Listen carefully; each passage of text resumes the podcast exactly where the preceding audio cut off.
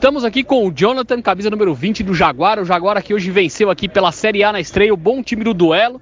Uma partida difícil, né? Os dois times estavam bem, os dois times marcando bem, os dois goleiros jogando bem. Mas no segundo tempo aqui o Jaguar conseguiu fazer 2 a 0 né?